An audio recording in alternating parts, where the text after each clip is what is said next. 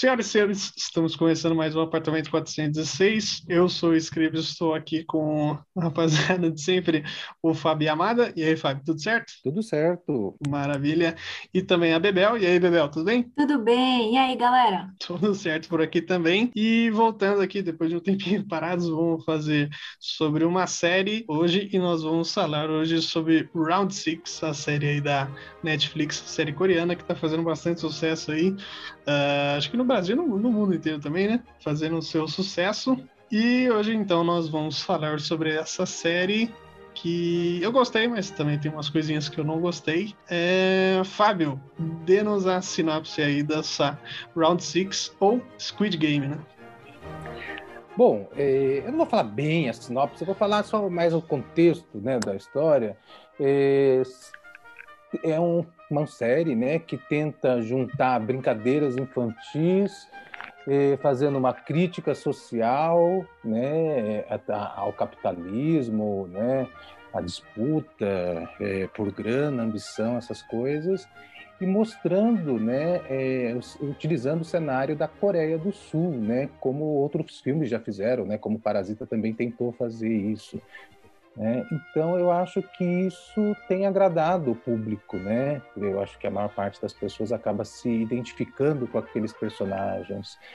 E, dando a tal sinopse, é um personagem né, fracassado, viciado em jogo, que é, separou do, da esposa, perdeu a guarda da filha, rouba dinheiro da mãe e acaba sendo meio que convidado a participar de um jogo que promete eh, resolver todos os problemas financeiros da vida dele. É, é, é isso aí. Eu tenho esse, essa galera tá mal de grana e acaba entrando pro, pro jogo aí, né? Tem uma, tem uma coisa que eu entendi de uma forma, mas eu vi uma galera que viu de outra maneira. Aquele contrato que ele assina com, com sangue lá do. com o agiota dele lá, o 67, né? Que ele assina aquele contrato.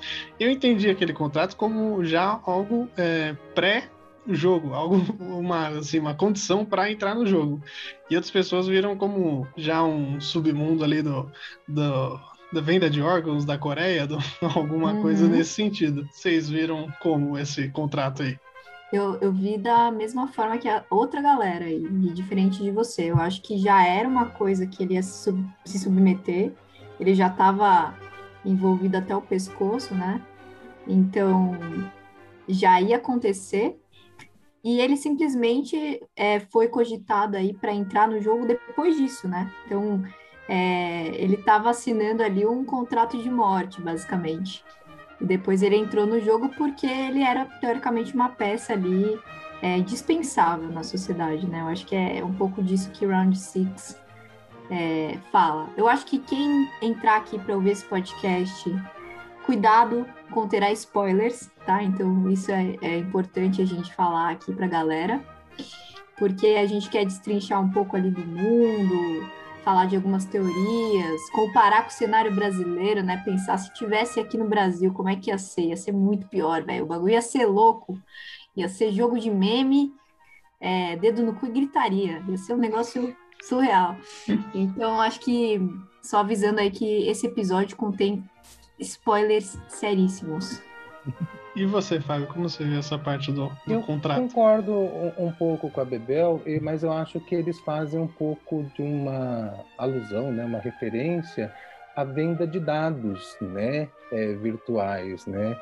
É, por exemplo, né? É, só que não é virtual, né? Ou pode até ser virtual. É, é um cara que está devendo um monte, então vamos aproveitar essa informação e jogar ele num jogo por isso, né? É a mesma coisa que vem de nossos dados, seja CPF, seja o que for, quanto a gente ganha, é, quanto que a gente tem na conta, ou até os aposentados, né, que começam a receber um monte de ligação oferecendo empréstimo. Então é, é esse jogo, né, tentando sempre visando lucro e abusar daquelas pessoas que ou não têm condição ou não têm é, conhecimento, né, é, discernimento para fugir desse jogo. É, então, eu tinha entendido como já uh, o primeiro passo do jogo, que aí sim já, já poderia acontecer aquele jogo com o carinha lá do, do metrô, o cara de terno no metrô, o jogo de Tazo lá, que já seria a segunda etapa do, do jogo na, na minha visão. Interessante. Mas assim, é... o que que eu penso, né? A gente entrando um pouco aí nesse submundo e de onde vêm essas outras personagens, né? Porque acho que parte dessa sinopse, a gente começou falando do protagonista, mas a gente tem outros diversos personagens que vão compor e cada um mais desesperado que o outro, devendo mais que o outro, enfim, cada um numa situação diferente. Alguns que já estão familiarizados com o crime, né? Que já vêm desse é, background, outros que estão familiarizados com outros tipos de crime, né, que cometeram grandes crimes é, financeiros gigantescos, estão devendo milhões, fizeram grandes apostas, enfim. Então, são diversas, é, diversos perfis diferentes. E eu, eu acredito que, nesse caso, esse contrato né, que, que ele coloca é só de um cara que estava muito fodido. Um cara que simplesmente estava bem na merda. E eu acho que é interessante a gente pensar assim nos mecanismos do jogo, né? O é, que, que vocês acharam, por exemplo, deles terem a opção de sair, de ser uma coisa democrática? Porque eu acho que vale a gente falar um pouco é, de, como é, de como a democracia né, na Coreia do Sul é utilizada em contraponto ali às situações da Coreia do Norte, porque a gente tem um pouco desse desse gancho, né, ali representado por uma das personagens que veio da Coreia do Norte. Então, o que, que vocês acham? Como que vocês veem o papel da democracia, assim, como que isso é explorado na série? Quer falar, Fábio? Fala você. Então, então, vamos lá. Eu acho que eu já falei um pouco sobre isso, né?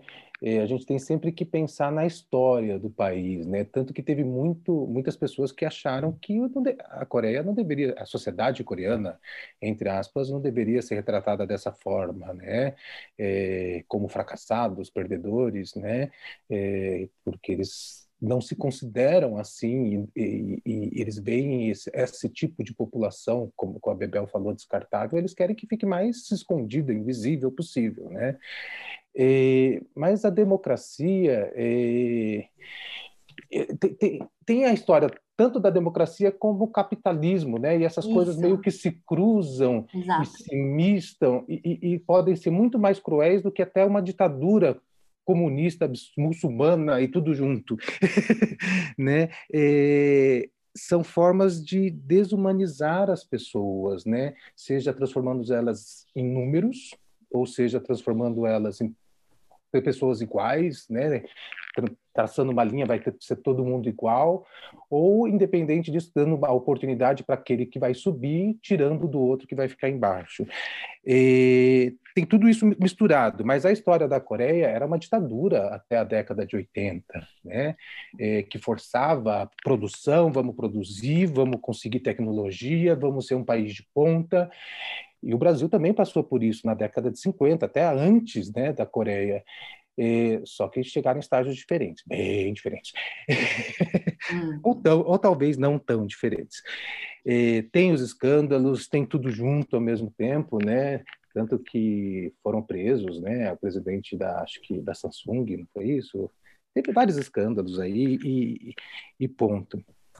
E, agora, em relação à Coreia do Norte, e, lógico que tem um contraponto, tem a fronteira, teve uma guerra, é, não vai se unir, né? Por mais que fique falando, ah, vai se unir, vai se unir, não, né? Tem uma China de um lado, Estados Unidos do outro, é, e isso força uma concorrência, né? É, força um preconceito contra as pessoas de lá. Eu acho que tem dos dois lados.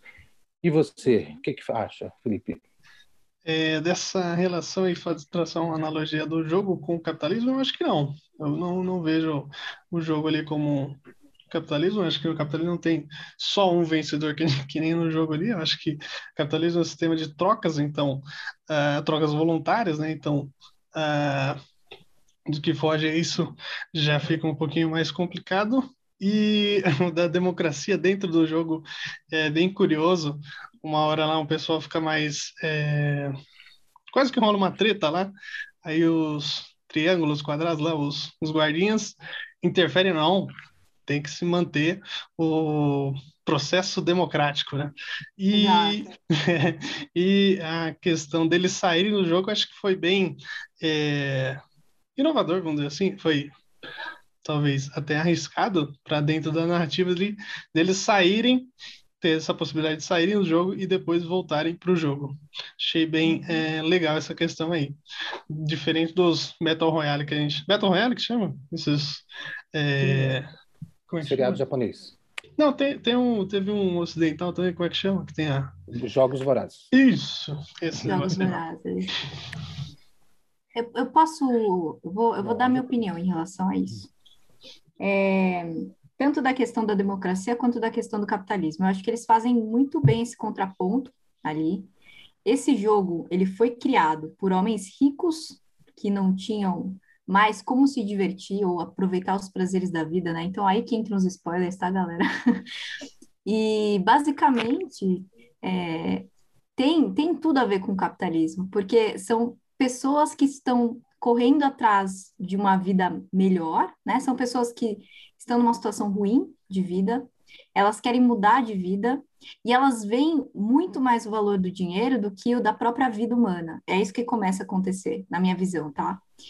E nesse sentido que eu acho que cabe uma crítica, assim, ao capitalismo de maneira mais brutal e etc. E a democracia, ela entra até de uma forma um pouco irônica, né? Porque você vê que tem alguém ali manipulando o jogo o tempo todo é democrático, mas está sendo observado, é democrático, mas está sendo manipulado. Por que, que eles deram a opção de, das pessoas poderem sair do jogo ou entrarem nesse processo democrático depois que eles veem o dinheiro, né? Eles só fazem isso depois, isso também faz parte do jogo, também é uma forma de manipular.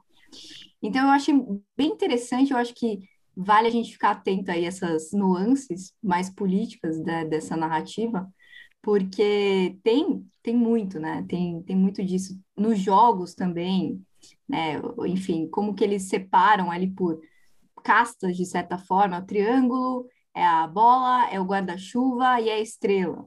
Né? E, e, o quanto isso facilita ou dificulta? Será que isso tem a ver com meritocracia de alguma forma?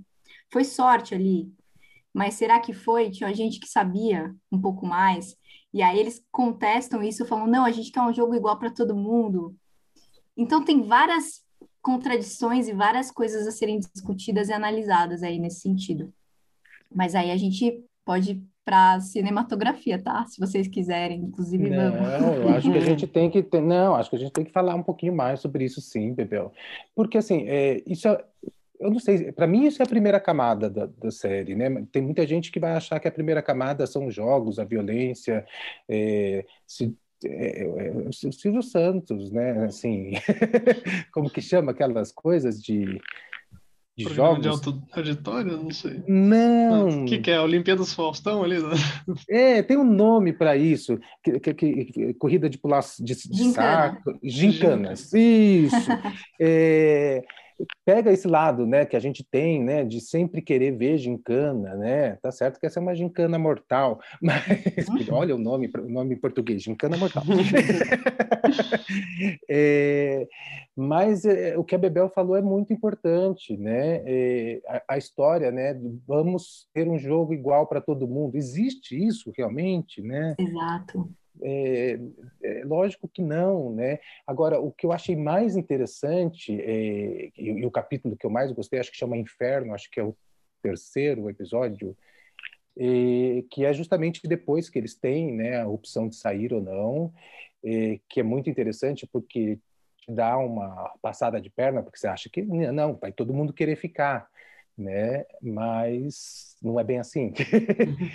e, e eles veem que a situação deles fora daquele jogo é muito pior do que dentro do jogo, né? Como é que a gente consegue enxergar que a nossa realidade pode ser pior do que aquilo que a gente viu no final do primeiro capítulo, né?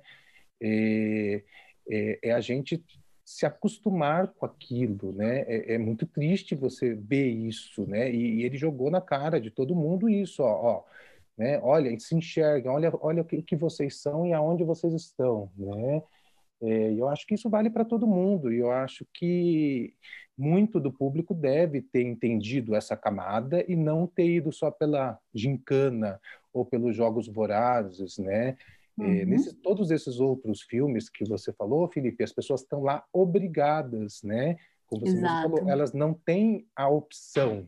Nesse filme, não. Eles têm a opção e eles sabem que a vida deles fora dali é muito pior do que, ali, do que onde eles estão vivendo porque fora não tem esperança, fora não vai mudar de casta, ou seja, do que for. Lá ele tem a esperança de que um entre 400 e não sei quantos vai conseguir chegar ali. Não sei por que, eles acreditam nisso, mas eles acreditam. Não, mas também muitos ali, muitos personagens, eles estão naquela situação por escolhas, né? Querendo ou não, algumas várias escolhas erradas levaram ele pra, eles para aquela situação complicada num, alguma das exceções, a 67, a menina 67, essa menina guerreira, essa aí não, não precisava competir. Na minha opinião, já apare, conheceu essa menina, conheceu a história dela, já dá um prêmio para ela. A menina fugiu do Kim Jong-un, tá a, querendo trazer a mãe para o lado de cá, tinha que dar um prêmio para essa mulher. Então, mas, a, mas aí, é, Scripa, o que eu. Assim, por que, que eu puxei a democracia, né? E como ela é utilizada, assim? Eles utilizam um discurso que é um discurso bonito, e aí a gente até pode entrar nessa questão de como está sendo tratada no mundo, né? É, como séries como Years and Years já abordaram de certa forma, enfim, tem é um discurso do que é a democracia, né? Os próprios Estados Unidos vem tendo um pouco desse discurso. Essa série, ela na verdade, ela mistura, claro, a Netflix já entendeu, né? Através dos algoritmos, ela já pegou a fórmula de coisas que a galera está procurando, de coisas que estão em alta e transforma isso em séries. Então, é, essa questão de como a democracia é utilizada ali é muito capciosa. E eu acho que entra muito, é, assim, contradizendo um pouco o que você falou, entra muito na questão de. É, sim, tem pessoas ali que não escolheram estar naquela situação necessariamente. Tem pessoas ali que simplesmente não tiveram oportunidades, tem pessoas ali que tem pessoas ali que simplesmente, enfim, fizeram escolhas ruins na vida, mas será que elas precisam passar por isso dessa forma? Será que, tipo, precisaria ser tão cruel a ponto delas preferirem ir para o jogo morrer e ganhar um prêmio milionário? Claro que a gente entra numa questão de cobiça humana, né? Porque, obviamente, as pessoas elas estavam dispostas a matar as outras e elas entenderam isso em determinado ponto. Do tipo, beleza, a gente vai morrer, mas talvez eu não morra, talvez eu viva, né? Então é um otimismo meio às avessas, do tipo, eu posso ganhar de todo mundo, eu posso ser o mais esperto. E eu passei a minha vida inteira fazendo isso, porque elas eram sobreviventes, né, de uma sociedade que excluía ou marginalizava, enfim. Então, eu acho que tem, tem todas essas, essas nuances, galera. Eu acho que é, nesse sentido de temática é muito interessante. E apesar de eu ter odiado a série, odiado a série, eu acho que ela tem uma construção narrativa também que foge um pouco aí do, é, do normal, enfim. Acho que a gente pode falar um pouquinho disso. O que, que vocês acharam? Eu vou falar um pouquinho. Só uma pergunta antes de eu começar a falar. Você odiou a série ou você odiou a ideia da série? Não, eu odiei assim, ó, vamos lá. boa, boa questão. Eu acho que é um bom produto cinematográfico, assim, é um bom produto audiovisual. Foi bem filmado, é, tem uma consistência de, em termos de arte, mas eu achei o plot, a narrativa, assim, é... a ideia é boa, mas eu não gostei como ela se desenrolou. Basicamente é isso. Entendi. Tá? Bom, e eu acho vou... extremamente cruel aquele final, enfim, puta que pariu o é, final, né, gente? Final, não, não, final mata, mas tudo puta bem. Puta que pariu. Esquece, esquece os 15 minutos finais.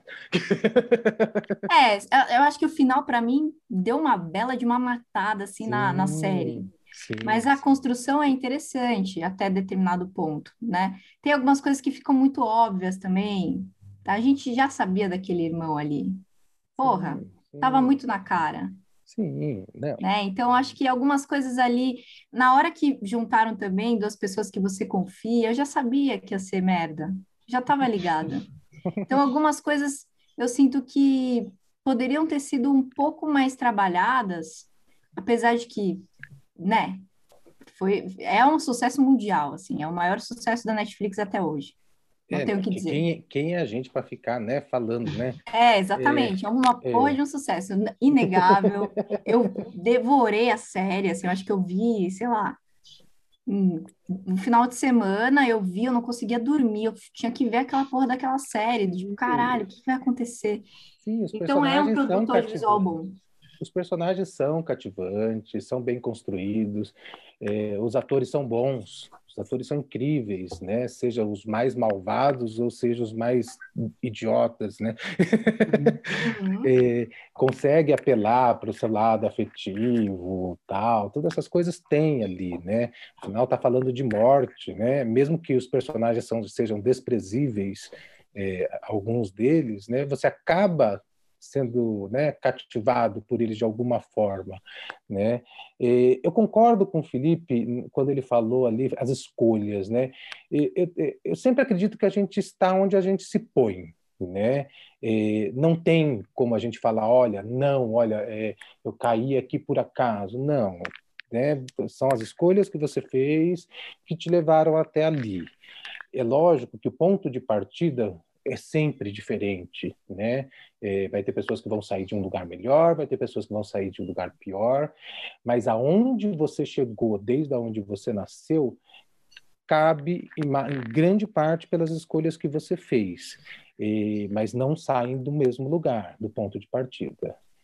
E e agora, em relação à, à, história da democracia que a Bebel falou, isso eu acho importantíssimo, né? Que democracia é essa, né? Que democracia manipulada é essa, né? É, até que uhum. ponto uma democracia pode sobreviver a uma manipulação tão grande, né? É, é ilusão, né? É, ou, ou podemos chegar à ideia de que democracia realmente nunca vai existir, porque nunca vai deixar de haver manipulação triste. É triste, é triste. É triste. triste, né? É, e, e agora vou falar só de uma outra coisa que eu acho que a gente tem que falar, né? Sobre como a cultura coreana está é, conseguindo abraçar o mundo, seja na música, seja no cinema, Legal. seja na novela. né? que, é, parece que eles estão querendo dominar o mundo. O que, que vocês acham disso? Olha, o carro, carro falar, computador, carro. celular. É, agora, agora sua cabeça vai explodir, Fábio. Tem até um jogador coreano de sucesso mundial. O Ryu Min Son joga no Tottenham aí e é um famosaço aí no mundo inteiro, querido aí por muita gente. Mas é verdade, a, a Coreia do Sul, né? Que a, a Norte é um uhum. pouquinho fechada, né? A gente não sabe muito bem o que acontece do lado de lá. É, mas houve um, um avanço tecnológico, acho que primeiro, né? E depois agora bastante coisa culturalmente, né? Tem o K-pop, acho que é isso que você queria dizer, né? É e também é os nos carros, nas é, Samsung faz um monte de coisa também, né? Faz um carro, não só é, TV, né? Faz uma, uma porrada de coisa. Hyundai que faz de carro até navio, né? Os caras fazem de tudo aí.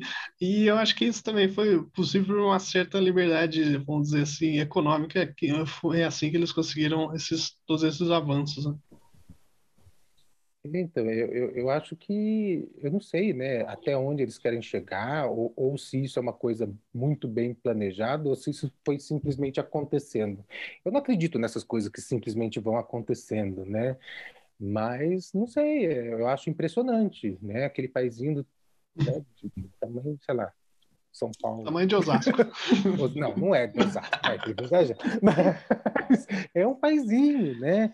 E de repente consegue né, ter essa representatividade toda, né? Mas, mas, gente, olha que interessante, né? A gente poderia entrar na questão histórica relacionada a isso, né? De como aquela região foi explorada e foi utilizada para a criação de subprodutos tecnológicos e, e da região mesmo, né? Eles começaram a, a ser explorados pela própria região, na parte da tecnologia, e eles foram crescendo, né? E aí eles se desenvolveram e se expandiram e etc. Então, assim, é, eu acredito que é uma, é uma florescência natural da cultura deles e que eles estão aí aproveitando um pouco da de toda essa desse aumento, desse crescimento aí cultural oriental no geral, né? A gente está falando da China também. A gente está falando de toda aquela região se desenvolvendo né? de uma forma bastante importante impactante econom economicamente. Então, eu acredito que venha muito disso, tá? Obviamente que chineses, coreanos e japoneses são extremamente diferentes, nada, né? A gente nunca vai poder é, falar que é a mesma história, ou comparar, enfim. Mas a gente entende que existe esse crescimento ali é, daquela região. Pode falar, Fábio. Não, eles querem se matar, mas é, já, o Japão já bagunçou algumas vezes ali, né? já invadiu tudo que é lugar ali, já. É, Historicamente já foi, deu uma aprontada. Historicamente é uma treta que só. Eu vou falar sobre, sobre mais uma coisa. Eu sou né, mestiço, né? Tem uma parte da minha criação que meu pai sempre né, me forçava, né? Você tem que ser o primeiro, você tem que ser o melhor é, é só isso que importa, né? E ele me pagava dinheiro por nota que eu tirava, é, então é, é, era uma coisa estranha, né, para você parar para pensar na criação de uma criança, né? Hoje olhando para trás, né, eu fico pensando, nossa, que, que estranho, né? Que coisa esquisita, mas sempre foi assim. E eu acho que isso tem muito a ver com a parte oriental, né? De sempre precisar se destacar, né? É, não importa o que você esteja sentindo, o que você quer, não importa. Para você ter valor, você tem que ser o primeiro. E esse jogo, né? Essa série mostra muito isso, né? É, não precisei, eu não precisei matar ninguém, mas eles estavam precisando. Legal, Fábio. É, é, é interessante, né, esse viés seu de descendente de japonês. É, eu também ouvia quando era criança tinha que ser o melhor, mas acho que não deu muito certo. Talvez eu não, porque eu não recebia dinheiro pelas notas. Seu pai não foi tão incisivo, Felipe. tá vendo, Skip? Você podia ter sido. Podia, podia ser, ser médico. Mas, gente, sabe, assim, é... Ai, eu esqueci o que eu ia falar. Tudo bem. Tudo bem. E... eu vi uma.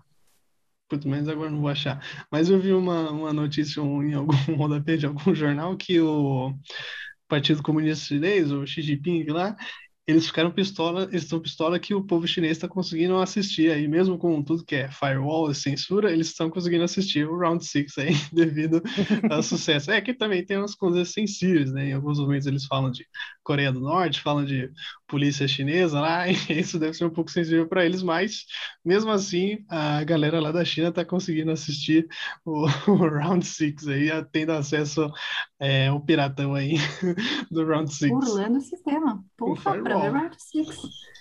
Chineses estão sabendo de tudo. O que eu ia falar, gente, que eu queria puxar, que eu acho que é interessante, é primeiro eu queria ouvir a opinião do Scripa, Scripps, Aí eu queria ouvir a sua opinião em relação à, à narrativa da série, se você gostou. Eu discordo de vocês dois naquilo que vocês falaram de oportunidades, mas eu tenho uma visão de esquerda, enfim, diferente mesmo. E, mas eu queria saber narrativamente aí o que, que você achou da série, se você achou um bom produto cinematográfico, o que, que você achou? Porque eu e o Fábio já demos, já demos a nossa opinião aqui. Enquanto roteiro, eu, eu gostei do roteiro, gostei da, da estrutura, da, da forma como foi criada ali, é, já entrando também um pouco para atuação ali. É, o nosso protagonista ele é bem dramático, né? bem, bem caricato, parece um, um anime em algumas, algumas, algumas, expressões, em alguns momentos ali. É, tem algum um personagem também, aquele é, imigrante paquistanês lá, que ele é muito inocente, né? Um negócio não sei se é, é mal escrito, mas ficou muito, muito, muito inocente, ficou algumas vezes até é, dá uma raiva do cara, né? Cara, você tá sendo enganado. Acorda pra vida, né? Um cara que mudou de um país pro outro, cara que é pai de família, acho que ser enrolado tão facilmente assim, acho que é um pouco inverossímil, mas pode acontecer também. Aconteceu ali no, dentro do roteiro também é possível. E uma coisa que eu achei bem ruim, enquanto eu não sei se é mal escrito, se os atores são ruins ou se foi mal dirigido, mas os VIPs aquilo ali é muito ruim. Aqueles caras de máscara, eles conseguem atuar mal. É um jeito de pensar. Você falou do, do cara paquistanês. Não sei se ele é paquistanês. Ele é paquistanês mesmo? É. Eu É, acho que Fala era, em né? algum momento. É, é, é paquistanês, é. Então, aí cai exatamente naquilo do, primeiro, de cultura e de oportunidade, né? O cara, ele, tratado naquele país, né, pelos sul-coreanos, ele é tratado como uma escória. Então, ele é tratado pela, pela escória que tá ali, ele é tratado como escória, né? É, é muito interessante isso. Isso também diz um pouco sobre a cultura deles e até, não sei até que ponto isso é real, tá, gente? Não frequentei, nunca fui para lá, não conheço os sul-coreanos, mas tem até uma pegada um pouco xenofóbica, assim, é, de como eles tratam o que é diferente. Eu senti isso um pouco nas cenas iniciais ali, nos primeiros episódios. E ele tem uma postura, né, convalescente, uma postura de quem é, quer agradar, uma postura de quem trata esses sul-coreanos como superiores, né? Então isso diz muito sobre a cultura do cara. Eu acho que ele é um contraponto interessante na série, apesar de, né, ser um cara super, extremamente inocente, não sei o que e tal, até trouxa, ele, ele tem uma coisa do bom coração e de como um cara de bom coração também teve que chegar na, na situação de estar nesse jogo, né? Ele também foi, também voltou para a vida real dele, tava tentando pegar o dinheiro dele com o chefe dele, o chefe dele um, um puta de um escroto, e aí de repente ele tem que voltar, ele tá numa situação em que o jogo é a única saída dele. Ou seja, matar pessoas se torna a única saída de um cara tão bom, né? É até a ironia da coisa toda. O que, que você acha, Fábio? Concordo, Bebel. É, é, é assim, é a é- é- ninguém é perfeito e ninguém é mal o tempo inteiro, nem bom o tempo inteiro, né? Hum, exato. E, e, lógico, o papel dele tá ali, como o Felipe falou, meio ser o bobo da corte. Mas se vocês pararem para pensar, né, ele podia ter fugido com a esposa. Ele tinha pego o dinheiro ali. Por que que ele não foi? Né? Então, assim, é a ambição, é o desejo, né, que eu preciso dar certo, eu preciso conseguir, né? Eh, Então, eu acho que tem esse lado também. O Felipe acha que, ah, não, ele é bobo, bobo. Bobo mais ou menos, né? Exatamente. Tanto que ele se juntou, teoricamente, com o mais inteligente. Um usava a força do outro e o outro usava a inteligência do outro, né? É, teoricamente, era o par perfeito, mas a gente viu que não é bem assim que as coisas funcionam. Agora, eu vou pegar só um gancho no que a Bebel falou sobre xenofobia e tal. Gente, vocês não cantaram com, com, com um grupo de japonês, de, de oriental? Não. Meu pai foi expulso da família por ter casado com, com uma mulher que não era oriental. Minhas primas foram deserdadas. É, então, assim, mesmo aqui no Brasil, imagina, né? Ó, gerações no Brasil não aceitava, né? Agora, a gente olha ali, né? Turismo, Olimpíadas, tudo bonitinho, todo mundo fazendo carinha bonitinha, mas não, não é bem assim. O- Os brasileiros que vão trabalhar lá sofrem. É, então, assim, é, é uma sociedade muito fechada, muito fechada, e, e parte pelo físico mesmo, né? Oriental é oriental, né? Você vê quem não é, não é. E eu tive muito disso porque eu era o japonês no meio dos brancos e ao mesmo tempo também era o brasileiro no meio dos japoneses, então não tinha lugar. É, acontece daí. Acho que em vários, não sei se todo lugar do mundo, mas existe talvez em, ah, vamos dizer assim, algum gueto, em algum lugar que existe uma grande resistência ao estrangeiro, né?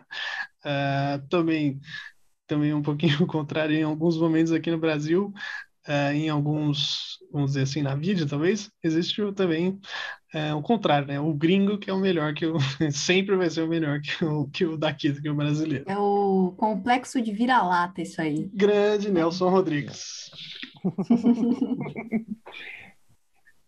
e aí, que, que mais? É, Nossa, eu ia falar um negócio. Fala, fala. Fala, fala, script, fala, script. Eu ia falar um negócio, mas não sei se tem muita relação, porque me lembra também, claro que é um Battle Royale, ele, esse ele tenta ser um pouco, vamos dizer assim, mais próximo do real, mas não sei porque me lembra daqueles experimentos de Stanford e também aqueles experimentos, acho que é Milgram, o nome do experimento. O de Stanford foi que um professor lá na faculdade fez um experimento por. Ele queria fazer por um tempo, né? Fazer uma meio que uma prisão ali fictícia. Tinham acho que 24 alunos, 12 seriam prisioneiros, 12 seriam os guardas, uh, e aí deu, deu uma merda gigantesca, ele teve que acabar o experimento antes da, uhum. do, do, planejado, porque estavam passando dos limites ali, as, os, os, guardas e os, os prisioneiros estavam dando dessa história. uns efeitos reversos. E também é um Milgram, uh, que não tem tanta relação assim direta, vamos dizer, que é aquele experimento que o pessoa pesquisada ela era instruída a dar um choque ali no, no era um ator, lógico, não não estava tomando um choque de verdade, mas é, soltava um som ali do, de dor do cara que estava recebendo o choque quando ele respondia, a, dava a resposta errada sobre o questionário ali. E as pessoas iam aumentando a carga ali, supostamente aumentando a carga dos, do, do, do choque ali, e depois isso é, mudou um pouco a concepção do, dos psicólogos, psicanalistas, acho que da época, que eles achavam que a maioria das pessoas não iria até as últimas consequências ali, até o, o estágio final do choque, que as pessoas, vendo o sofrimento da pessoa, parariam, mas é, se comprovou ali que a maioria ia até o final ali das consequências. Cara, bem interessante isso de você ter trazido o experimento de Stanford. Porque tem essa pegada de, é, do marco psicológico, né? É, da, daquele estudo em si. E eu acho que tem sim uma relação de como os prisioneiros e o, os guardas, eles começam a se opor, como eles começam a se relacionar, né? Como que isso se desenrola ali. Acho que na série isso não é tão desenvolvido. O que eu vejo mais é o desenvolvimento de guardas com guardas. Prisioneiro guarda, a gente só tem naquela, naquela vibe ali que tá rolando, né? Dentro da, da porra toda. O, o submundo do pegando tráfico fogo, de órgãos. Né? Exatamente, cara. Os caras conseguiram corromper um sistema ali que tinha sido organizado de forma impecável, tá ligado? Então, dentro desse submundo da série, que tem ali o tráfico de órgãos acontecendo, a gente consegue ter um pouco mais da, da noção do que rola nesses dois mundos diferentes, assim. Então, como os guardas são tratados, né? Os guardas, eles têm também um sistema em que o, o, os redondos, se eu não me engano, eles são chefes e os quadrados são sentinelas, enfim, tem, existe uma hierarquia ali. Esse é um ponto que eu percebi também. E a gente consegue entender a relação entre os guardas e entre os presos, né? É, de preso para preso e de guarda para guarda. Mas seria mais legal se a gente conseguisse ter visto um pouco dessa relação entre ambos, né?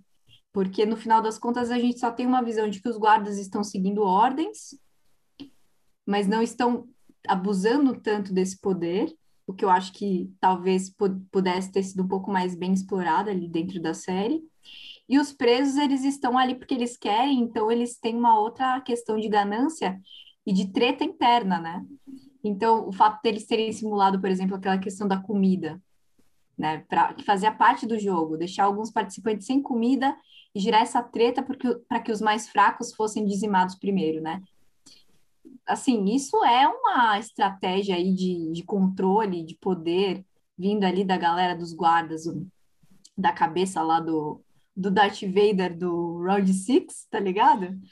Então, tipo, porque para mim é, ele é uma versão do Darth Vader que, enfim, Vocês concordam? Eu tô brisando aqui, tá, gente? Eu comecei já. É, lógico que tem uma referência, né? Tem, tem super uma referência. Né? Acho que até o figurino de vermelho ali tem a ver com o, o, o espanhol lá, para lembrar um que pouco. Que é, é La Casa de Papel, né? Eles é, pegaram, tem, tem, tem várias, alguma, assim. É, para chamar atenção. Conversando com vocês, eu estou repensando o, o, realmente o que eu vi da série, né? o que a Bebel falou, né, sobre o roteiro tal. Se fosse mais um pouco mais limpo, né, eu acho que seria até mais interessante e também se pegasse esse lado dos, do, dos guardas, né? Essa história do tráfico de órgãos, é, você fica pensando, mas para quê? Onde vai dar isso, né? Ou a história também do, do, que o Felipe falou, né, daqueles VIPs com aquelas máscaras, é tão ridículo e fora de função, né, que você pensa, para quê? É só para ter uma reviravolta? É só para né, para ter um, um plot twist? E, e, depois vem o final, não vamos nem falar do final, que, ah, Maria. É, então, assim, fica tentando colocar coisa em cima de coisa para tentar surpreender, fica parecendo uma, uma coxa de retalhos, de coisas que você já viu, né? E, tá certo que serve para chamar atenção, ah, é bem cruel, né? Eles pegam a pessoa viva e vão tirar os órgãos, olha que coisa terrível, né? Mas fica meio exagerado, over, e perde um pouco, né, do, do que é o principal pode desvirtuar. Eu, eu fiquei focado na história do jogo, né? É, hum. Vocês falaram de um monte de jogos, de coisas, né? É, gincanas, vamos dizer assim. E o Big Brother, gente? O Big Brother não é isso. Não é um monte de gente, entre aspas, se matando virtualmente ou. É, psicologicamente, a, emocionalmente. Psicologicamente, a imagem da pessoa, porque está ali, né? Para milhões de pessoas ver, né? É, mas é, é, é, incrível, né? Porque elas, em vez de se matarem o outro, né? Elas acabam se matando, se queimando, né? É, é doido isso, né? Mas é um Big Brother, só que eles estão armados. Com menos sangue derramado, né? o Big Brother. É, eu vou te falar um negócio sobre os, os, os guardas, né? Que é engraçado que eles estão praticamente presos ali também, tanto quanto os participantes. Isso. Eles têm a estrutura ali bem é, rígida. É, agora, trocando ideia com vocês, eu fico até pensando, será que é, uma coisa não dependeu da outra ali do tráfico de órgãos e o policial ali infiltrado não foi feito um para depender um, um para contar a história do outro e sobre o Big Brother aí, parece que essa, tempo, essa, essa versão desse ano aí, eu não, não, acompanho tanto de perto, mas você acaba ouvindo sem querer, né? Que nem funk na rua, você ouve sem querer. Mas, mas parece que teve uma pessoa aí que era a canceladora que foi cancelada, né? Teve a, é, foi a um, Carol Conká que foi cancelada no último BBB. É isso que você estava falando? É isso que você estava falando, que parece que ela... Mas então, eu acho, só, só é, retomando o que você estava falando, assim, porque realmente os guardas estão presos, né? E são guardas que foram escolhidos provavelmente. Então, assim como os participantes do jogo foram escolhidos por estarem fudidos na sociedade, os guardas foram escolhidos provavelmente pelos seus potenciais sádicos, né? Então a gente tem um depoimento de um cara que fez parte ali do estupro de um cadáver, né, de uma prisioneira, que estava meio viva, enfim, uma história meio over. A gente tem é, um pouco desse background, desse tipo de gente que está ali, que deve ter se inscrito em algum lugar para estar ali. E por que que não entra tanto no experimento de Stanford, né? As coisas não saem do controle porque foi tudo demarcado antes, né? Então, não existe uma violência absolutamente gratuita, porque a violência já é gratuita por si só. Eles já estão ali se certificando de que as pessoas vão, vão ser mortas, já tem esse sadismo. Não precisa ter um, um step de sair do controle, né? Sei lá, eu fiquei brisando aí do, uhum. do experimento não. que você falou, e é muito interessante, velho. Eu não tinha pensado nisso. Sim, sim.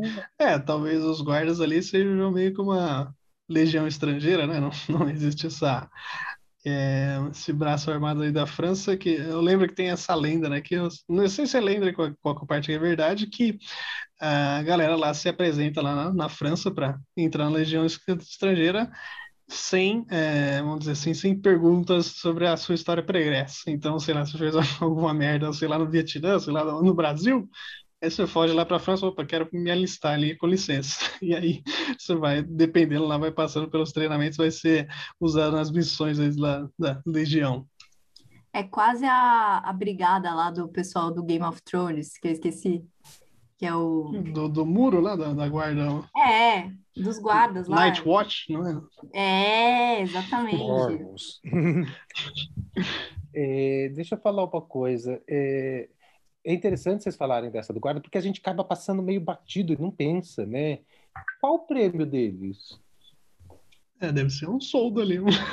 Não, gente, eles, eles, eles não têm a opção de não matar. Eles estão ali para matar. Exatamente. É diferente dos, do, do, dos jogadores, entre aspas. Eles podem só jogar e serem mortos, mas eles optam por matar, porque eles chegam a. Eu acho que isso é uma das cenas mais interessantes, né?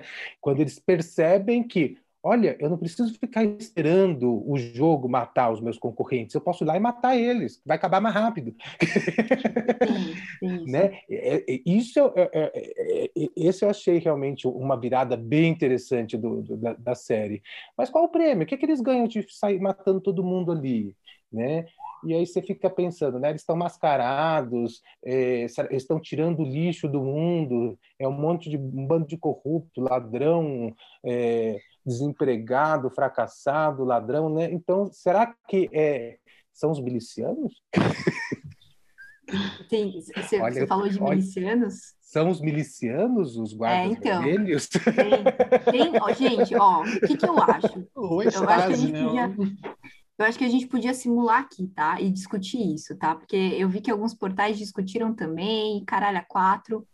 Se Round Six fosse no Brasil, qual que seria o jogo do povo e o que que seria, né? Como que seria composto essa parada?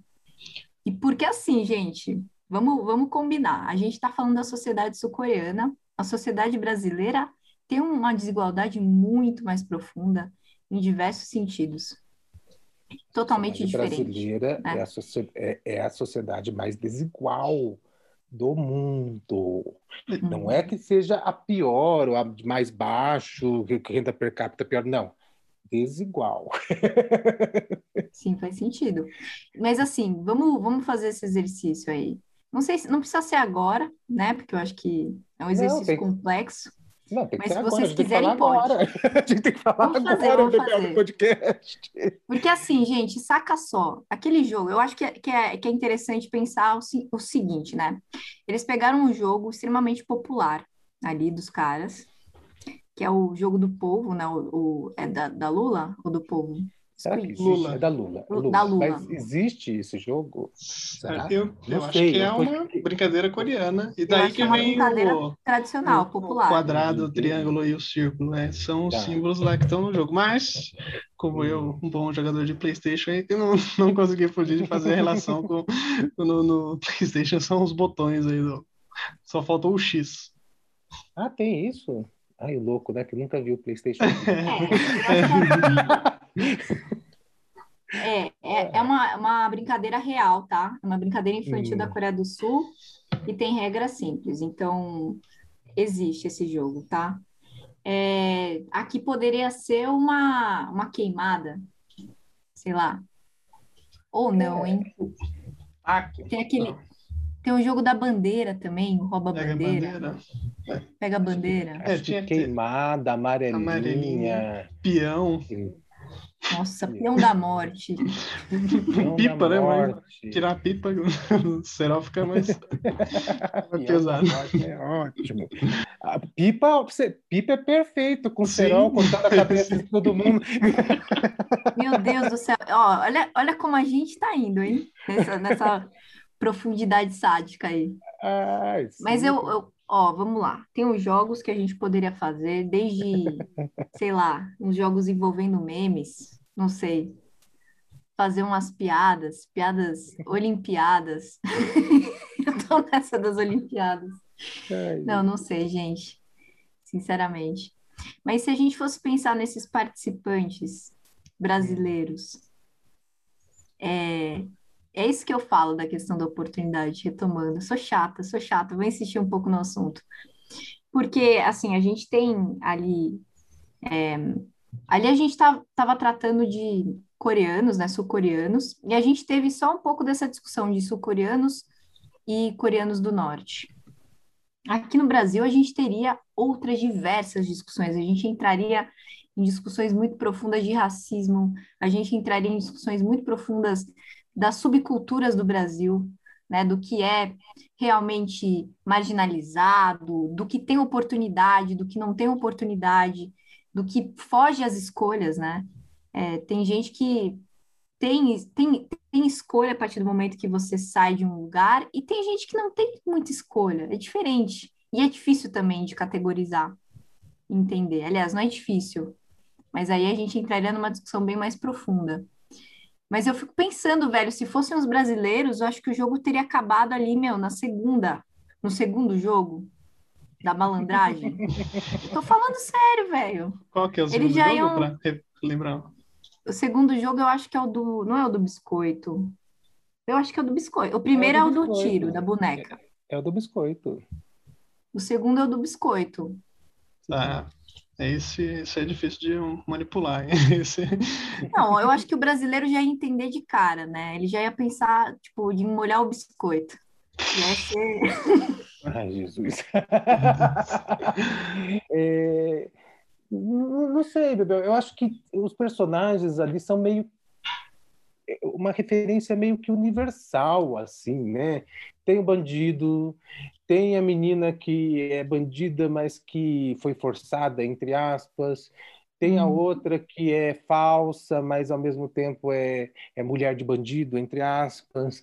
É, tem o jogador fracassado, tem o cara que teve oportunidade, entre aspas, também, e, e fudeu tudo por ambição. A gente vê isso daqui, né? Muito, né? Então, assim, é, é, eu acho que é de propósito, né? Para para, o, né, para ter é, público internacional, eles pegaram meio que é, estereótipos, né, que seriam cabíveis em qualquer sociedade, principalmente ocidental, que é o, o, público, né, é quem vai consumir mais esse tipo de filme, né. É, então eu, eu, eu acho que está ali, assim, Lógico que aqui a gente poderia ter cores diferentes, não ia todo mundo ia ter olhinho puxado, cabelinho lisinho, mas os tipos estão ali. É, não, mas aqui, cara, aqui ia ter outras discussões, eu acho. Sim, aquilo que eu falei. É, né? é claro que assim, a gente tem ali, por exemplo, o cara que é o bandidão, não sei o quê. Aqui a gente ia ter diversos tipos diferentes de traficantes só. Ia ter o dono do tráfico, ia ter o, o cara que nasceu na, na favela e que sobrevive ali e, e, pode ser que seja que queria uma outra oportunidade, pode ser que queira sair, enfim. Eu acho que ia ser uma discussão muito louca. Eu acho que eles tinham que fazer um round six brasileiro, velho. E é o que eu tô né? falando, ia terminar no jogo 3, eu acho. Que a galera ia descobrir em algum momento ali a, que a violência é gratuita. Não tô querendo dizer que o povo brasileiro é o pior, né? Eu, eu amo o povo brasileiro. Eu acho que o Brasil, quer dizer, eu amo, eu amo o povo. Costumo o povo brasileiro. Isso!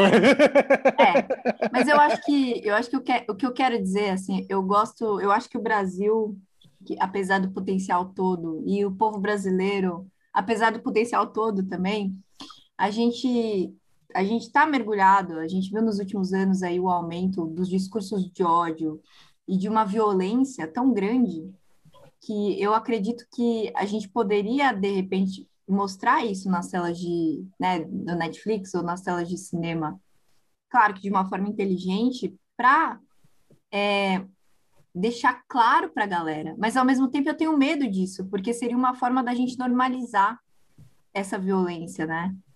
Então, é, é, contraditório o que eu tô falando e eu me perdi no meu próprio argumento. Me Não, eu acho que fala, fala, acho fala. que não seria tão difícil, não acabaria no terceiro jogo. Acho que seria bem parecido. Acho que é, como aconteceu no jogo, né? É, a galera se dividiria, dividiria em facções aí, como, como acontece no, nos presídios e até de certa forma aí na, algumas vezes nas escolas, né? De bem mais baixo, mas a, a galera tá forçada a ficar confinada no mesmo lugar. Aí você vai se dividindo no, nos grupos ali Uh, e os jogos, acho que seria essa, essa parada mesmo, a amarelinha mais hardcore aí, a, a queimada, talvez queimasse de verdade, talvez um, algo, alguns jogos desse tipo assim.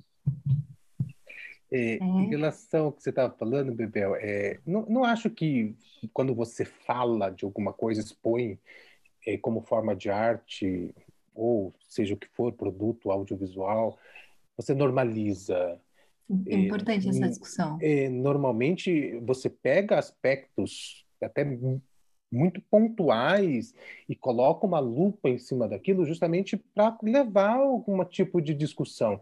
E isso não quer dizer que você esteja normalizando de forma alguma. Você está uhum. você está colocando aquilo em discussão, e isso é muito importante. É, é, não, eu acho que tem que sim, tem que falar, tem que ser dito. A gente não está falando que a, a, o Brasil inteiro assim. A gente está falando que isso existe e que isso precisa ser mostrado e que isso precisa ser discutido, né? Por exemplo, um detalhe ali, que eu sou médico, né? Então, assim, um detalhe besta, né? Que eu prestei atenção, talvez vocês não tenham prestado atenção, é quando ele fala da mãe, né? Do protagonista, né? Quando ela fala, ai, não, olha, é, você vai ter que ficar aqui internada e não sei o quê, e a gente, você vai para o convênio e não sei o quê, Aí, o seguro-saúde, ela fala, né? Aí ela fala para ele: não, mas você parou de pagar, você roubou dinheiro, você não pagou mais, né? E aí você pensa: será que uma idosa diabética é, com risco de amputar a perna não tem é, um serviço de saúde onde ela possa ser tratada sem precisar pagar. Na Coreia do Sul, que é uma sociedade tão avançada tecnologicamente, tão, entre aspas, é, superior, e não existe um serviço de saúde que tenha para uma população né, um serviço universal de saúde, aí você pensa, né? E, e aí, é assim que funciona, então? Então, quer dizer, quem que é o avançado aqui, né? Uhum. É, né? Viva o SUS! Sim, é, é, né? Mas, então, mas assim, será que é ela teria uma vaga no SUS? Será que ela conseguiria, no tempo hábil, ali, uma vaga? Ah, script depende. Não, mas eu acho que eu acho que a discussão é, é muito válida, assim, né? O que o, o Fábio é, colocou. Não, é interessante você parar para pensar, né? E, e, por exemplo, quando eu me admirei, porque assim, a, a, quando começou a pandemia, a gente via lá os coreanos testando todo mundo, era um exemplo para o mundo, né? Gastando milhões de testes, fazendo testes várias vezes na população toda para tentar controlar a pandemia, a vacina para todo mundo rápido, né? E conseguiu conter. Mas aí você pensa, né? Então esse dinheiro estava guardado para grandes catástrofes mas no dia a dia a população não tem esse direito, né? Então a gente tem que pensar um pouco, né, no, no quanto a, o quanto a gente tem que às vezes outros povos não têm, né? É, e, e, qual o valor, né? Aonde está o, o, valor humano, né? É, isso é importante, eu acho interessante pensar. Muito legal, Fábio. Muito filosófico. Eu adoro que o Fábio, em todo episódio, galera, vocês que estão ouvindo, em alguns minutos, mais para o final do, do, episódio, o Fábio filosofa gostoso, assim. tá? Então, eu acho que vale a gente fazer até uma, uma brincadeira aí. Quem conseguir achar as filosofias do Fábio nos diversos episódios, manda uma DM pra gente. Fala, ó, encontrei todas, são os easter eggs aí. A gente tá fazendo de propósito, não, tô brincando. É o Mas eu, eu acho que é, é, é o copinho de uísque.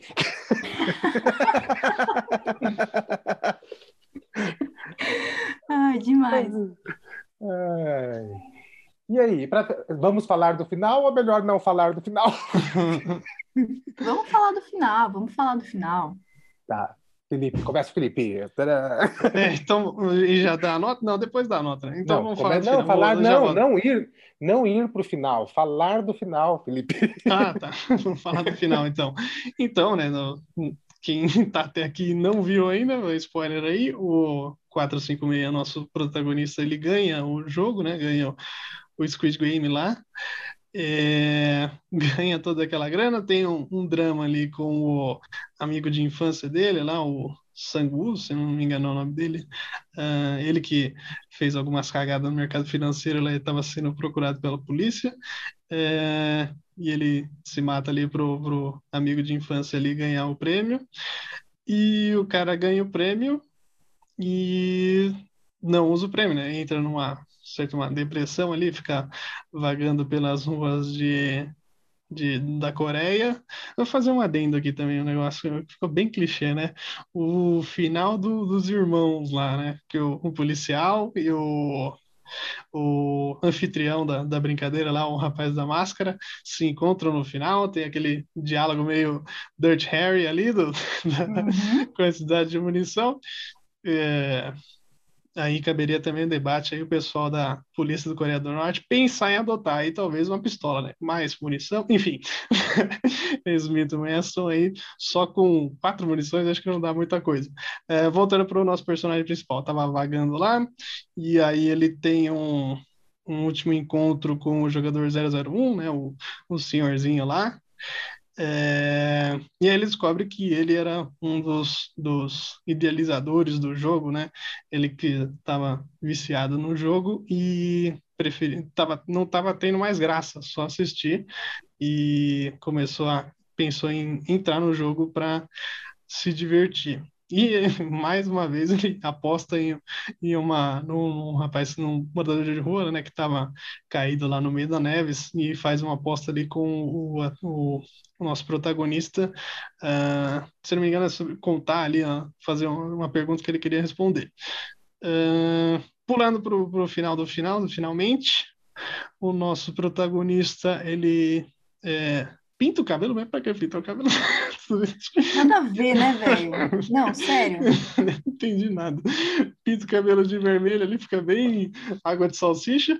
É, ele está pronto para ir para, se eu não me engano, nos Estados Unidos, né? Que a filha e a, a, a ex-esposa e o, o atual marido lá dela estão.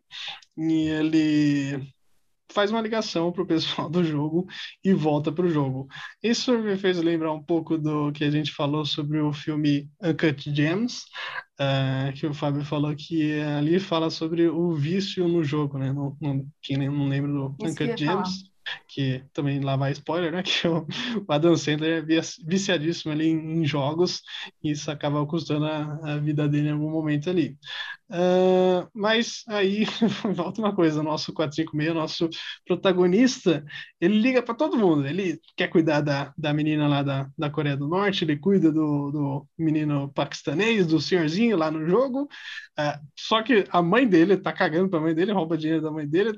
Quer dizer, tentou ali salvar, mas não deu muito tempo, e também para a filha dele, né? Ele esquece a filha e quer voltar para o jogo. Não, eu vou enfrentar o jogo, vou dar uma lição em você. Vai fazer o quê, irmão? Você sozinho vai, destruir o jogo inteiro? Eu não entendi, sinceramente, aí perdeu uma, uma chave nesse momento. É, então, o final para mim é, o final é extremamente crítico. Eu vou deixar o Fábio falar por último, porque eu tô ligado que ele ele vai falar que o final a gente tem que esquecer, mas eu não consigo esquecer. Eu não consigo esquecer essa porra desse final. Primeiro porque assim, ó, vamos combinar. O cara fez passou por tudo aquilo, né? Fez meu, fez o diabo ali, cara, fez tudo, meu. Cara, vivenciou o inferno. Aí ele sai, ganhador do jogo. Aí ele não usa o dinheiro. Deixa na poupança. Aí você fala, pô, tudo bem, né? O dinheiro sujo, né? O cara tem moral, não sei o quê. A mãe dele morreu, né?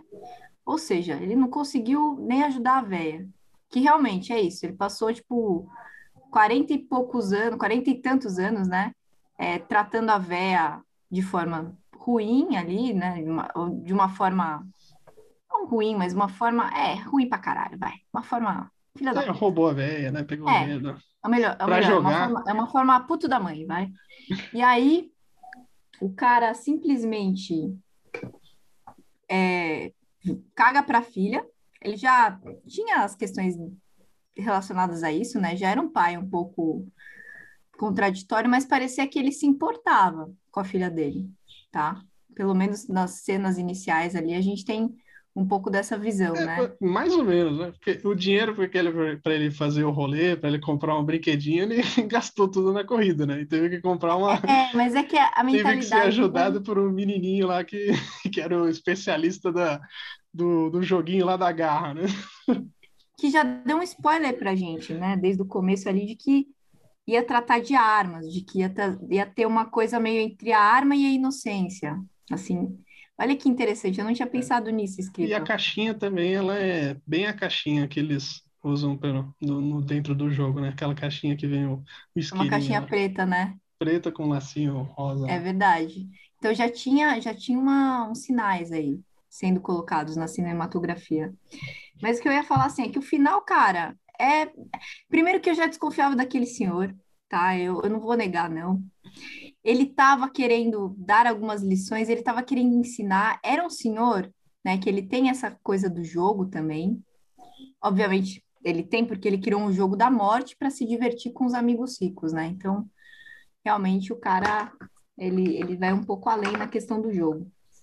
Mas é, eu também já desconfiava da questão dos irmãos, várias coisas, várias cenas ali do, acho que do quinto episódio, do sexto episódio para o último, eu falei, porra, sério, cara? Sério mesmo? E para mim foi decaindo, tá? É, mas o final, para mim, foi extremamente desnecessário, né? O cara ter mu muita grana e viver que nem da forma que ele viveu, né? Uma forma, enfim, sem, sem lugar, sem entender. E aí até tem essa discussão entre ele e o, o, o velho lá, né? É, qual é a diferença entre um cara extremamente rico e um cara extremamente pobre? E aí o velho fala que os dois é, os dois têm a liberdade, não é? Uma coisa assim. Ah, não lembro. Depois, Não lembro do discurso. depois você apaga, tá escrito? Também não lembro. Não, acho que o discurso é que tu- tudo perde o valor, né? Ou quando você tem tudo, ou quando você perdeu tudo, é, as coisas perdem o valor, né? Não, mas tinha um ensinamento nessa parada. Mas enfim, O, aí a o aposta velhinho morreu antes de passar o ensin- ensinamento.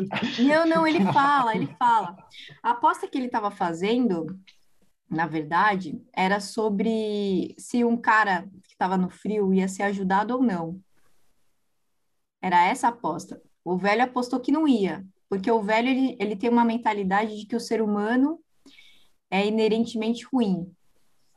De repente era es- essa a motivação dele, né, de estar ali fazendo aquele jogo e tudo mais. E o protagonista ele já tinha uma visão um pouco mais otimista, né, do ser humano, do que é a humanidade. Eu acho que isso a gente vem discutindo até nos, nos podcasts que a gente falou de Blade Runner e, e outros vários, né? Eu sempre trago essa questão do que é humano, né? O, o, o- quando que, em qual momento que eles perderam a humanidade? Porque o protagonista ele tem essa coisa mais humana, né? Ele tem essa coisa mais de, de se importar, ele fica chateado, ele tem, ele tenta não matar o amigo dele, ele fala de desistir antes de ganhar a grana toda, né? Então, para ele, aquele jogo ele destruiu um pouco da humanidade dele, ele perdeu talvez até a- exatamente a humanidade dele. De repente, o colocar o, o, o cabelo dele de vermelho, de Super Saiyajin, enfim, sei lá qual que é a pegada, sei lá, o que, que ele imaginou, era uma forma dele de virar um verdadeiro excêntrico, ou retomar alguma é, forma de civilização interna. Não sei, cara. Por quê, né, velho? Por que o cabelo vermelho? Não, mas então, é, repetindo, ele, ele ligava para todo mundo, menos para a mãe e para filha. Ele ligava, tentava cuidar de todo mundo, mas fora já estava meio desandado o negócio. É, eu concordo com o Felipe é, com- com- nesse ponto que você está falando, Felipe, muito, muito mesmo. É, eu vou falar as minhas considerações sobre o final. É, no começo, até, até a gente começar esse podcast, tinha odiado o final. Falei, olha que merda de porra de final que eu não gostei, que né, tava indo bem, de repente derrapa desse jeito. Mas agora, ouvindo vocês falarem, discutindo aqui, eu acho que o final foi irônico com a gente. Ele, tá, ele meio que quis dar risada do público, entendeu? Por que, que eu acho isso? Né? Tá, um pouco porque o Felipe falou, né? É, o nosso, vamos sempre colocar a visão do, do protagonista que a gente está vendo através dos olhos dele, né? E, e, os valores dele sempre estão errados, né? Sempre, né? E, deixa a mãe de lado, deixa a filha de lado, na esperança de que um dia vai conseguir alguma coisa, e a partir do momento que ele entra no jogo, ele começa a ter essa empatia, mas que não tinha na realidade dele, que isso só surgia no jogo. Né? É isso, faz sentido. E, isso é, isso é bem interessante se você parar para pensar. E outra coisa importante também é você falou, ele não usou o dinheiro, mas ao mesmo tempo ele quis entrar no jogo de volta para fazer justiça, porque ele sofreu com as mortes. Isso não encaixa. Né? Por que, que não encaixa? Se isso realmente fosse o desejo dele, por que, que ele não deu esse dinheiro, distribuiu para a família dos mortos? Né? Então, é, sabe aquela coisa do, de ter, sempre estar tá olhando para o lado errado, sempre estar tá valorizando a coisa errada. Ah, olha, eu não vou, eu não vou usar o dinheiro, então porque você diga, esse dinheiro é sujo. Não, esse dinheiro não é sujo. Esse dinheiro você tinha que dar de seguro, né? É o dinheiro do seguro, na verdade, né? Que era para ser distribuído para a família dos mortos, mas ao mesmo tempo ele não distribui. Ele deixou lá guardado. Ah, não vou usar. É, que, que é, e ao mesmo tempo ele aposta com carinho lá, olha, vamos acreditar na bondade humana, sendo que ele não tem essa bondade. Né? Essa bondade só surge a partir do momento que você está dentro de um jogo, entre aspas, só surge quando você está num palco sendo observado. É, consegue entender? Então, assim, é, será que é fake? Faz muito sentido isso, velho. É, Será que é fake? Deixa eu falar um, falar um negócio aqui também, a gente esqueceu que talvez. É, não sei se ele deixou toda a parte, ou uma boa parte ele deixou com a mãe do, do carinha que morreu lá no último jogo, o Sangu, e o irmão da, da 67 lá da Sang, Sang, Sambiok, não, não, não, sei qual é a pronúncia certa, ele deixou uma parte da, da grana com esse pessoal. Só isso, ele não, não, não largou o dinheiro. Mas concordo com tudo, com, com que uma boa parte que o Fábio falou, né? Quando ele tá ali no, no jogo, né, cheio da, das câmeras ali, ele ajuda o pessoal. Eu vou fazer uma, uma, uma crítica aqui, um negócio que eu, me irritou um pouquinho. O, tem 739 bilhões de câmeras filmando tudo. Quando os VIPs vão assistir, não tem uma câmera para os caras verem um plano fechado, uma reação, não tem um microfone. O pessoal do broadcast aí faltou, né? Faltou uma, um esforço nessa questão aí. O, o cuidado com o cliente. É, agora vou entrar no lance do cabelo, né? É, tem, eu, eu, li em algum lugar que o roteirista, o diretor, falou que ele queria mostrar a mudança do personagem, né? Ah, não, que eu queria que botasse alguma coisa nele que ele mudou, se transformou, ou como até a Bebel falou, ele se desumanizou. Será que ele algum dia foi, entre aspas, humano, né? Ou será que ele estava só se fantasiando, né? É, né? Vestindo uma máscara, entre aspas, pintando o cabelo, para entrar no jogo de novo, né? É, consegue entender? É, são aquelas coisas que a gente é tão manipulado, tão manipulado, que a gente só sabe é, ter reação ou reagir, né, ter uma reação contra alguma coisa quando a gente está dentro do jogo. Parece que não, quando nunca está sendo surge... observado, né, cara? É, parece que nunca surge de dentro. Parece que está sempre vindo de fora. Então, nós somos sempre manipulados, sempre reagimos a uma ação é, robótico, animal, entre aspas, o tal desumanizado que você fala, né? É, é, um boneco, né? E o final, ele com aquele cabelo, o que, que é aquilo? É um boneco, ou um palhaço, ou alguma coisa do tipo. Então eu acho que ele está rindo da nossa cara quando ele coloca aquele personagem, se irritando quando ele vê no trem o outro jogando. Está se irritando porra nenhuma. Ele está querendo entrar no jogo de novo, porque ele só sabe viver dentro do jogo. Tem um vício. Ele só talvez, sabe né? ser humano dentro do jogo, né, Fábio? Acho Ou que esse é o fingir que é humano. né? Fingir, exatamente, colocar a máscara de humano. Isso. Talvez tenha Caraca, o, bicho. o trauma dele lá, não tem aquela questão do. é, quando ele era mais jovem lá e trabalhava na fábrica da, sei lá, da Hyundai, sei lá de- do que, que ele fez uma greve, e aí ele tem aquele flashback lá do, do amigo dele que, não sei, acho que acabou morrendo no meio da, da confusão da greve, talvez isso, sei lá, deixou um, um trauma nele. Sei lá, não tô, tô filosofando, tô viajando aqui, não, não tenho Sim, sim. é, é, vamos dizer assim, parâmetro nenhum para saber de psicanálise desse nível assim. É, mas também depois disso, pelo que parece, ele só foi no, no, no- no vício dos jogos ali. E também não sei como é que seria se ele co- conseguiria voltar para o jogo, né? A gente vê que o, o anfitrião é o também as coincidências, né? É o irmão do policial que ganhou, ganhou o jogo lá, não sei quando. Então ele não sabe também qual é é a hierar- hierarquia para ele chegar lá, e ser o, o anfitrião do jogo seguinte, né? É, Mas eu não sei se é exatamente isso que ele quer. A minha impressão é que ele tá com raiva, com Não, sim, sim. vingança. Minha impressão também, Mas- mas, tem, mas tem, ele- tem alguma relação, né? O, o irmão lá ganhou o jogo e depois virou anfitrião, virou um, o, Deve ter alguma relação. E, cara, assim, gente, vamos. Agora eu tô pensando em outras coisas. O Fábio me, me deu uma explosão de sentidos aí no- em relação ao Round Six. Porque faz muito sentido isso, assim, dele ter se desum... dele ser, né? Ele é uma. Ele talvez nem saiba o que ele é fora do jogo. Isso. É, ele, ele, ele é tão escória dele mesmo, enfim, ele viveu a vida, ou deixou a vida viver ele, né? Ou deixar, deixou a vida levá-lo de uma forma que Vida leva eu. vida leva eu. De- Deixou, não, não vamos corromper essa música, tá? Essa música é perfeita, gente. Essa música é maravilhosa. Mas ele deixou a vida passar, né, por ele, sem ele tomar as atitudes ou fazer as escolhas, ou enfim, fez escolhas que levaram ele para cada vez, sei lá, se afundar mais, desrespeitar a mãe, não, não estar presente, né, na, na vida da filha de uma forma saudável. Enfim, as di- diversas escolhas que ele fez. E faz muito sentido pensar que ele se coloca depois como um agente da justiça, né? É, é- será que é a forma dele tentar resgatar alguma dignidade da vida dele?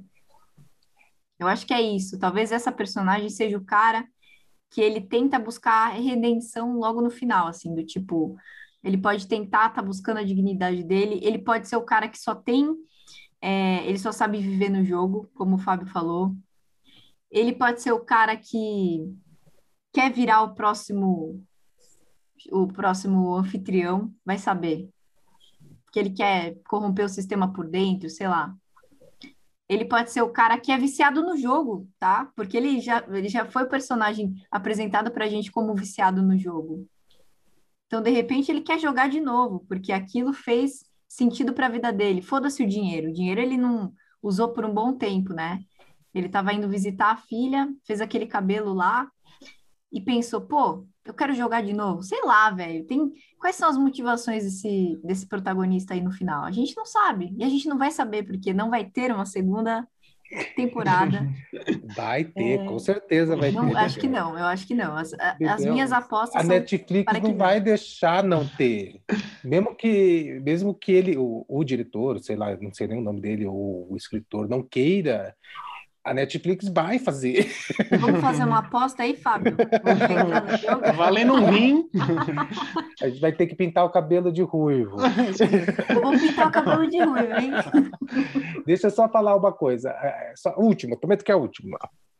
É, nós, é um filme oriental, numa sociedade que é viciada em games, em jogos, onde quem o jogador é, quer ser o herói da sua própria história e só sabe ser o herói dentro daquele jogo. Então, para quem é essa série? Né? Para quem é?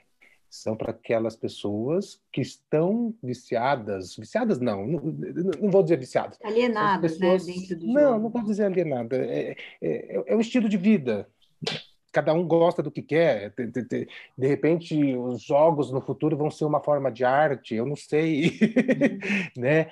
É, mas são jogos que, que, que tentam criar um universo, seja virtual ou não, onde a pessoa se insere dentro do jogo é, para ser um herói, né? Eles não, eles não se satisfazem mais assistindo um filme, estando só de fora. Como o velhinho fala, eu não consigo me satisfazer só vendo, eu quero participar. E, e, é isso que o game faz, ele te coloca dentro do universo, dentro da história. Né? Então, se você for parar para pensar nisso, é disso que a gente está falando de se inserir dentro de um jogo. Faz sentido. Para né? ser um né? herói ou para ser um monstro, né? Tem muita sim, gente que usa o jogo para expurgar. Né? Sim, Enfim, eu no GTA, gente, eu sou, eu sou uma aberração. eu saio atropelando todo mundo no GTA. Então, mas porque ele quer estar tá dentro do jogo, né? E talvez pintar o cabelo seja o avatar. Nossa, cara, essa é uma outra. Puta que pariu, hoje tá muito. Felipe, termina isso! vamos, vamos, terminar. Primeiro que, falar um negócio sobre jogos, é, os jogos, quer dizer, eu não, não jogo tanta coisa assim, tem essa, essa questão aí da pessoal é, se fantasiar de certa forma, se divertir de alguma maneira, mas eu acho que os jogos ainda têm uma barreira a romper, ainda, será, vários jogos ainda me decepcionam, você chega às vezes literalmente uma barreira física ou não, é, numa, dentro do jogo você chega a um lugar que não passa, enfim, é, uma brisa minha. Mas enfim, vamos lá para as notas, já vou dar minha nota aqui eu dou quatro chaves para o glorioso Round Six. É, achei uma série bem interessante, fez um, um, bastante sucesso e faz sentido o sucesso que fez. Acho que é uma boa série, mas perde algumas aí em alguma, algumas questõezinhas e principalmente no final, na minha visão, perde uma chave aí. Então, quatro chaves aí para o Round Six. Bebel. Eu vou dar três chaves, inspirada aí pela discussão, porque eu ia dar duas, mas a, a discussão aqui do, dos possíveis finais, né, desse protagonista, do que significou, me fez aumentar uma chave. Eu acho que é uma série interessante, tem uma construção bacana, mas para mim ainda é uma, uma chave, três chaves, três chaves. Regular. Fábio. Regular. Então, eu não lembro quanto eu tinha colocado na crítica, mas acho que eu tinha colocado 4,5. Não, quase 5. Foi 5? Bom, mas eu vou baixar um pouco, eu vou dar 4,5. Também por causa da discussão. E, e é interessante, né? Quando, quando a gente começa a falar sobre, seja o que for, né? É, podia ser um livro, podia ser uma peça de teatro, um quadro, Olha quanto rendeu, gente. Foi, olha, eu gostei disso. Muito bom. Fazia tempo que a gente fazia, talvez por isso aí. Então, é isso aí, falando aí sobre a série Round Six. O cara que escreveu e dirigiu é o. Vou tentar falar, hein? Huang Dong-hyuk. Ele que já escreveu algumas coisas aí, é, fez séries e, e, etc. Mas esse é o grande trabalho dele até o momento aí. É, segue a gente nas redes sociais aí, no Instagram, Portal P406, segue também onde você estiver ouvindo a gente, né? No Spotify, no Deezer, no Anchor, no Google Podcasts. É, recomendo também, se você gostou desse episódio, alguém que você conhece não curtiu ou curtiu, você gostou, quer que alguém escute a nossa discussão aqui, é, compartilhe com essa pessoa esse episódio aqui. É, e é isso, também dá uma olhada no nosso blog lá no apartamento406.blogspot.com. Lá tem críticas, esse episódio também. Lá no post eu vou botar um link da crítica do Fábio também, do episódio do Uncut Gems. Acho que vale a pena. A gente falou um pouco sobre vícios também naquele episódio. É isso aí. Falou! Falou, gente! Paz! Aí vou só falar uma coisa, fala, fala. preciso falar da mostra. Vá na mostra e para quem quer assistir alguma coisa coreana, o Parasita está em preto e branco. preto e branco. Beleza. Falou! Falou! Falou!